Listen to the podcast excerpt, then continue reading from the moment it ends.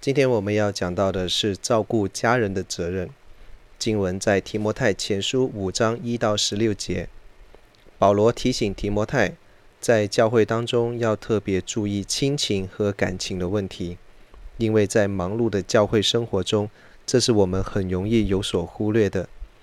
在第一到第八节讲到家庭互助的网络，保罗首先提到教会的生活要像家庭生活一样。彼此以弟兄姐妹相称相待，这应该是出于一颗清洁的心。他也要求教会当中的信徒照顾自己年长的家人，特别是寡妇们，因为当时的规矩，寡妇是没有田地的，所以特别需要别人的照顾和供养。但是这一些蒙恩得到帮助的寡妇也应当谨慎自守，不应该爱好宴乐。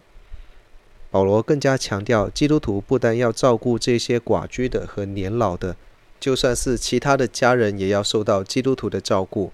他甚至认为，如果我们不去照顾家人，就比不上不信的人。可见，基督徒应该更加重视亲人的关系。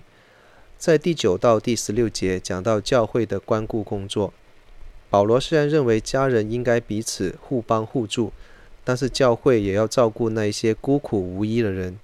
在这里没有特别知道这些人是不是基督徒，但是根据一些历史的记载，当时教会所照顾的人不单是基督徒，也有不少是非基督徒，甚至一些在罗马的典籍当中也有提及这方面的情况。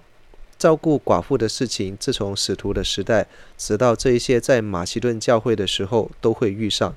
所以保罗特别提醒提摩太要小心的处理。尤其是在感情和时间的使用上，让他们知道如何运用才是蒙神悦纳。保罗认为，不要奴制他们，也不要放任他们，要按其对主的心为他们做安排，以使他们能够安于本位上。基督教常常被误会是一个不爱家人、不敬祖先的宗教，特别在中国的社会更加严重。在这段经文当中，保罗要求信徒来照顾家人。敬重年长的，使我们能够比得上未信的人，但这并不等于我们可以记住，特别是一个求祝福、求庇佑的心态去纪念我们的祖先，因为知道我们的祝福只来自神，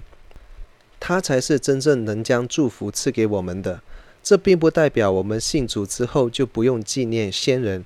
我们依然要敬重和思念他们，因为他们确实为我们的生命和生活都做出很大的贡献。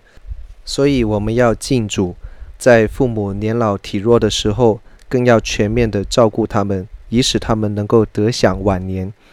今天的教会能否成为我们属灵的大家庭？当遇到困难的时候，我们要不要与弟兄姐妹们倾心吐意的分享呢？在欢喜快乐的时候，我们会让谁去知道呢？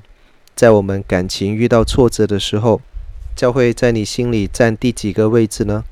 我们曾经为教会能够成为属灵的家而努力吗？但愿我们今天不要怀念过去的得失，反而积极的在教会里面找到三五知己，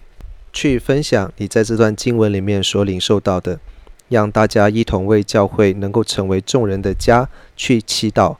让这个意象能不断的在你所处的教会当中来实践开去，让别人能够羡慕这个在基督里的大家庭。